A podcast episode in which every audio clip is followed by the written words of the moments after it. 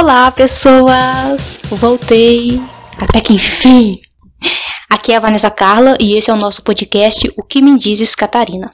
E olha, que prazer estar de volta, né? Até que enfim mesmo, porque eu queria ter voltado antes, né? Na real, nem sei porque eu não voltei antes. Sério. Na primeira temporada eu tinha feito 10 episódios sobre assuntos femininos, né? Que foi muito. Foi um aprendizado para mim, né? Foi muitas questões que eu ainda não sabia também. E foi um prazer estudar mais a fundo isso. E para essa eu planejava, sei lá, que fosse um pouco mais abrangente, sabe? Coisas mais. que estão acontecendo mesmo, que, sabe, variasse os assuntos. E por vários momentos eu tentei esboçar como seria essa temporada, né? Como seria. E acabei postergando a volta, postergando a volta, só pensei assim, nossa, acho que eu nunca vou voltar. Ou vou voltar só ano que vem, não sei. Mas é isso, né? Como vem acontecendo, acho que desde o início da pandemia, me peguei em meio a essa crise existencial, né? Ai, por que fazer um podcast? Por que eu falaria disso? Qual o sentido disso? Eu, eu posso falar disso? Eu sei falar? Não sei. Várias questões que foram surgindo. É, galera. E eu acho que esse é o mal da nossa geração, né? A geração Z, né? Tá dizendo que a gente que tá passando por essa crise existencial, né? Eu pelo menos tô, né? Ou, não que eu tô passando, mas algum, algumas vezes eu me pego aí, né? Questionamentos filosóficos até, eu acho. Então eu comecei a questionar o sentido mesmo de fazer, de ter um podcast e, e como fazer, né? Porque, sei lá, né? Tem tantos podcasts bons, né? Essa onda, né? Começou no passado e provavelmente tudo que eu vou falar já tem alguém falando, né? Então, como fazer? E essa crise existencial acabou me fazendo questionar sobre todos esses assuntos que eu lia né, e tudo que eu tentava transformar em pauta. Eu acho que foi uma coisa positiva também, né? Que eu pude questionar mais. E nisso acabou surgindo mais ideias, né? Outras vertentes, tipo, ah, aquilo não fala tudo que eu preciso saber. E surgiu essa dúvida, então eu posso pesquisar sobre essa dúvida. Sei lá, talvez. Então eu até passei a intitular a minha crise existencial pessoal como o estouro da minha bolha social, né? Então, antes que eu me perca, né, nesses questionamentos sociais e, e acabe mudando o ritmo da conversa, acaba filosofando, né, fazendo outras questões mais profundas, existenciais. O tema dessa segunda temporada, essa segunda temporada como geral, né, vai ser voltada para isso mesmo, para crise existencial, né? Como os tantos acontecimentos sociais é, nos fazem refletir mais sobre a vida e questionar coisas que até então a gente achava que dava certo, entendeu? Tipo, nasci para isso. Então a crise existencial vai, vai rondar aí a nossa segunda temporada.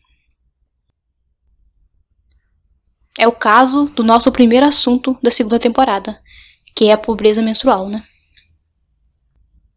Porque eu acho que, assim como eu, muita gente teve conhecimento sobre esse, esse tema esse ano, né? Com o relatório da Unicef sobre, sobre a pobreza menstrual, né? Sobre o que era a pobreza menstrual e que apontava que 4 milhões de mulheres, né? Entre mulheres e meninas, né? Jovens brasileiras que menstruam não tinham acesso ao absorvente, né? Um item que a gente, tipo, como assim, né? que é a causa da evasão escolar de milhares de meninas anualmente no Brasil é que muitas pegam algum tipo de infecção grave ou até morrem por usar alternativas onerosas à saúde, né? Com a falta do absorvente. São coisas que a gente não estava ligado. Naquela minha bolha social, né, que eu me encontrava, eu só conseguia pensar. Como assim tem mulheres que não usam absorvente?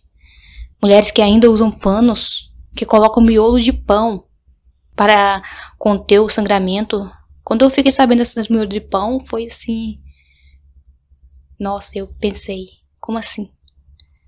Só como assim, como assim, como assim? E. E aquilo foi realmente muito surpreendente para mim, sabe? De repente me deparei com uma realidade desconhecida. E ao mesmo tempo sufocada, porque muitas mulheres, assim como eu, não viam o absorvente como item de luxo, né? Então, imagina para essas meninas que não tinham acesso ao absorvente, então que tinham vergonha de falar também que não tinha, que não tinha como lidar com isso, então faltava aula. É uma realidade também sufocada. E na verdade, eu acho que assim, por muito tempo, antes de tomar conhecimento sobre essa realidade, é claro, a gente considerou o absorvente quase como um item banal, né? Porque tipo, a gente só lembra dele quando estamos menstruada. Ele não é um item que faz parte da nossa lista de compras semanal. Não é. O pacote absorvente, que vem com 8 unidades, é relativamente barato, se eu pensar. Só que a gente sabe né, que o sangramento é intenso, tendo que trocar de duas a três vezes ao dia, então o gasto é maior. Tendo que comprar, sei lá, uns três pacotes para poder lidar com apenas um um mês, né? De um, sei lá, cinco dias de menstruação, né? Três pacotes. Então, para quem já não tem nenhuma renda ou sobrevive com o mínimo, deixa de pagar contas para poder comprar alimentos, como tem sido a realidade de muitos brasileiros durante a pandemia, o absorvente acaba pesando sim no orçamento. A crise, a crise existencial né, se deu nesse momento de saber que um item básico para higiene menstrual para muitas mulheres é algo inacessível. É um choque mesmo, choque de realidade. E que é a causa de muitas meninas deixarem de ir à escola. Isso foi um choque de realidade mensurável.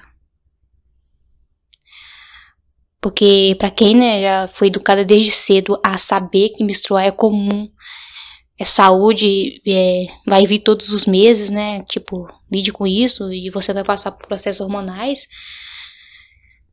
Tipo, a menstruação era algo completamente normal até então. Sem muito o que ser falado, né? Também é claro, né? A gente não se tratava, não tratava da menstruação antes porque era um tabu também, né?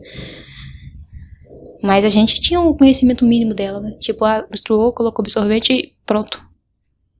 E logicamente inúmeras outras questões veio à tona, né? Como esse mesmo, como o tabu de falar sobre menstruação. Muitos especialistas atribuem essa visão do absorvente como item de luxo pela falta de conhecimento sobre o tema também, né? Porque a menstruação foi taxada por muito tempo como impureza. A mulher que menstrua no meio executivo é vista como inferior. Tipo, ela não não pode sentir cólicas, né? Ah, tá menstruada, vai sentir cólicas, não vai render. Vai render hoje. Até mesmo qualquer ação mais enérgica, né? Que a, gente, que a mulher faz, né? Que ela expressa com mais vigor, tipo, não. É porque ela está de TPM, né? TPM é a, a justificativa de tudo. Enfim. A sociedade machista nos fez por muito tempo, enxergar a menstruação como algo negativo. O próprio nome menstruação tem diversas alcunhas para não se referir diretamente a ela, né? Quem nunca ouviu falar desceu, Chico, ah, estou naqueles dias. Muitas mães também, por não ter tido né, esse conhecimento antes, terem aprendido a ficar reclusa durante o período menstrual, talvez por uma questão de idade também, né, não, teram, não tiveram a oportunidade de de usar absorventes né, na adolescência acabam também por não explicar suas filhas a real sobre menstruar. Aí, beleza, né? Passado esse primeiro contato com o tema, com essa realidade desconhecida, o assunto volta a figurar as manchetes jornalísticas. Né? Dessa vez porque o trecho de, uma, de um projeto de lei que visava a distribuição gratuita para estudantes de escolas públicas, moradores de rua, presidiárias de baixa renda, foi vetado pelo presidente. E de novo me perguntei como assim? Como assim foi vetada a distribuição gratuita de absorvente para essas mulheres que não têm acesso? A gente já tomou conhecimento dessa realidade. Tem meninos desistindo de estudar, mulheres expostas a infecção graves. Como assim vai vetar a distribuição de absorventes? Como assim? A gente não escolhe menstruar. Só que para 4 milhões de mulheres e meninos é negado a elas o direito de ter uma higiene menstrual digna. Então é uma realidade que não dá para parar de questionar. Não, não dá para parar de olhar para ela e não ter uma crise existencial, pensando nas diversas vezes que brigamos com nosso corpo por ele menstruar.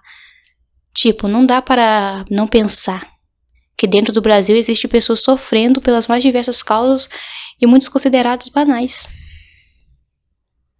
Felizmente, ao estourar minha bolha, né, e social e procurar saber mais sobre o tema, me deparei com diversos projetos que levam o absorvente a meninas e mulheres que precisam, ajudando-nos a ter o mínimo de dignidade ao menstruar. Ainda bem. E que bom saber desses projetos, que eles continuem. Mas a gente sabe que, de uma forma mais abrangente, precisamos da ação de governos. Esperamos que em breve o absorvente esteja disponível gratuitamente em escolas e unidades de saúde. Que a menstruação não seja mais motivo de vergonha e nem empecilhos para quem busca mudar a própria realidade. Eu acho que é isso, né? Sobre essa crise social da menstruação. Acho que depois disso a gente passou a enxergar a menstruação diferente, né? Absorvente diferente. Enfim.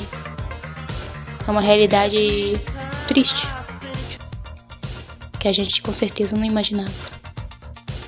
Bom, o que me diz Catarina, nosso primeiro episódio da segunda temporada vai ficando por aqui. Eu volto semana que vem.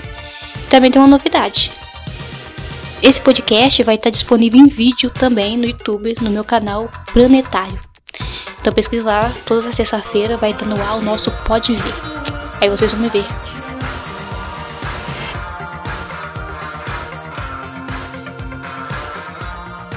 A apresentação, o roteiro, a edição, a produção, como sempre foi eu que fiz.